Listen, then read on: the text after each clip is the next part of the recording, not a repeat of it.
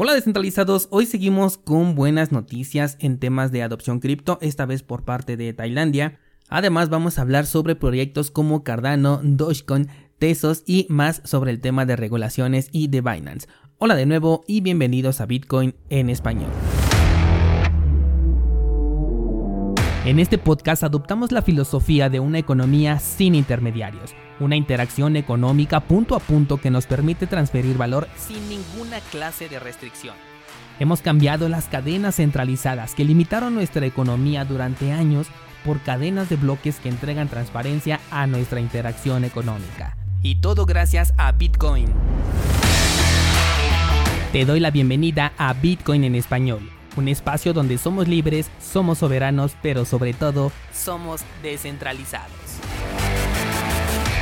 El precio de Bitcoin tuvo un movimiento bajista el día de ayer, producto de haber tocado la resistencia por eso te decía que en estos momentos cuando el precio se mueve dentro de un canal son muy buenos para realizar trading y si lo sabes combinar con el holdeo en el momento en el que el mercado se va en tu contra, reduces la posible pérdida. Y es que se tienen puntos tan claros que una vez detectado el rebote del precio se puede abrir una operación buscando la parte superior del canal y ahí ejecutar la venta para repetir este proceso las veces que el precio siga dentro de este canal. Claramente para realizar actividades de trading se requiere de una plataforma con mucha liquidez y aquí sí lo mejor es utilizar un exchange centralizado. De hecho de eso hablamos el día de ayer en la sesión de Clubhouse donde estuvimos platicando sobre la privacidad en la interacción cripto, una sesión de lo más interesante con una excelente participación de los descentralizados. Si no pudiste escucharla, la voy a publicar el día domingo aquí mismo en el podcast para que lo puedas buscar porque seguramente te va a interesar. Y de hecho vamos a hacer una segunda parte porque nos quedaron temas pendientes, pero bueno, ya de esto les hablaré la próxima semana. Vámonos con las noticias. Tenemos en la mesa a Binance solicitando el registro con el Banco de España. De esto les platiqué el día de ayer. Algo que ha generado mucha polémica porque esto significaría que nuestros datos van a ser compartidos por el exchange a quien lo haya solicitado. Y en este caso a los usuarios de España que son quienes tienen un marco regulatorio mucho más agresivo. Bueno, pues Binance eh, ha salido a explicar las razones por las que eh, decidieron solicitar este registro, en donde claramente podemos encontrar primeramente el permiso para operar dentro del país, ¿no? Porque si no hacen este registro, no los dejan operar. Pero algo que llamó mucho mi atención y por lo que te traje la nota al podcast es que dice que uno de los objetivos ahora es trabajar en conjunto con las autoridades españolas para combatir los crímenes criptográficos. Esto para mí representa una declaración de que toda información que se necesite compartir entre ambas partes, o sea, bancos, diagonal gobierno y los exchanges, está completamente autorizada con el fin de cumplir con este nuevo objetivo que ahora ya están aquí declarando las personas de Binance o bueno, el CEO de Binance. Realmente no es que me sorprenda, de hecho yo ya tengo rato considerando que cualquier dato que pase por Binance va a ser compartido con o sin mi autorización pero sí me resulta interesante saber que ahora esto lo consideran un objetivo, el que ahora ya se convierta como que en una, eh, digamos, policía cripto, por así llamarlo, o una empresa que también va a ayudar al análisis de la blockchain, lo cual es lo último que queremos. Ayer en la sala de Clubhouse también hablamos justo de este tema, que si la regulación, por ejemplo, se aplica al día de hoy y nosotros no aceptamos los nuevos términos y condiciones, eso querría decir que nuestros datos no van a ser compartidos.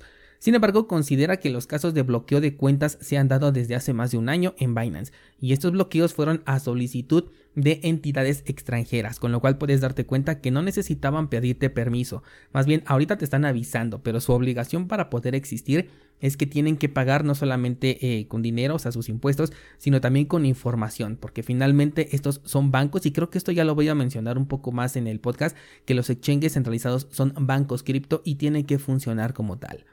El uso de estas plataformas nos puede traer muchos problemas en el largo plazo. Por ejemplo, también estuve leyendo que varios operadores de nodos en Cardano están apagando sus pools porque ya no tienen el suficiente apoyo con las delegaciones de los usuarios, con lo cual pues están dejando de ser rentables. Y esto sucede porque plataformas como Binance tienen pools operando y una capacidad infinita de seguir creando nuevos pools si es que se les saturan. De hecho, te puedes meter a verificar en ADA Pools y verás cuántos aparecen con el nombre de Binance.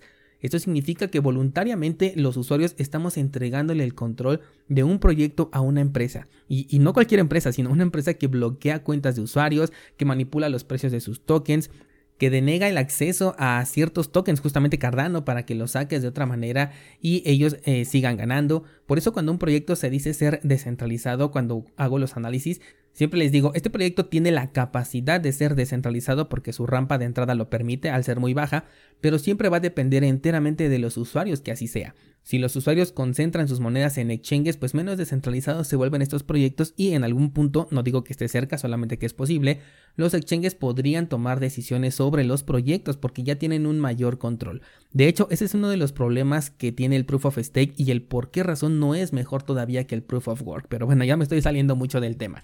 La cosa aquí es que si tú tienes Cardano haciendo staking en Binance, sugiero que lo saques de ahí y hagas el staking por tu cuenta, teniendo el control de tus monedas. Una opción, por supuesto, es 7PL, nuestro pool de Cardano, el cual ofrece este servicio sin que pierdas la custodia de tu dinero y ofreciéndote un retorno que está a la altura. Si te interesa, tienes el enlace en las notas de este programa. Vamos con otra cosa y hablemos de regulaciones en diferentes países. Específicamente hablaremos de Venezuela y Tailandia. Primero Venezuela. Y es que han informado a través de este intento de presidente llamado Maduro que habrá un nuevo impuesto para las transacciones que se hagan en dólares y también en criptomonedas, siempre y cuando no sean el petro. Déjame confesarte que yo pensé que el petro ya no estaba en circulación, pero bueno, según este señor sigue vivo.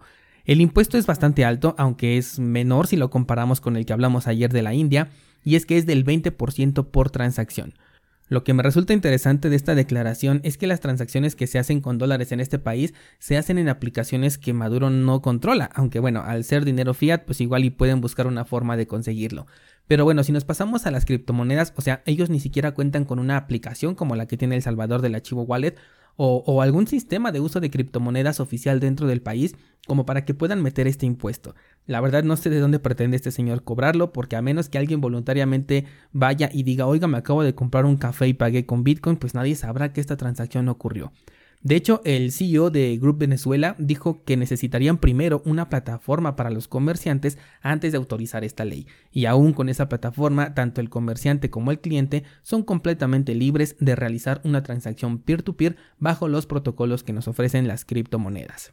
Por su parte, Tailandia, que había dicho que pondría una tasa del 15% a las transacciones cripto, ha dado marcha atrás y comienza un programa de bienvenida a las ballenas cripto para que gasten ese dinero en el país.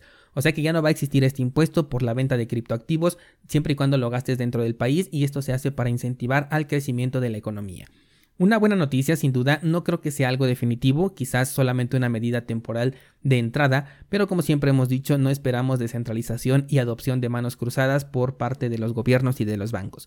Desde el punto de vista descentralizado, simplemente nos beneficia el hecho de que normalicen la existencia y la utilidad de las criptomonedas para que ya más personas le pierdan este miedo.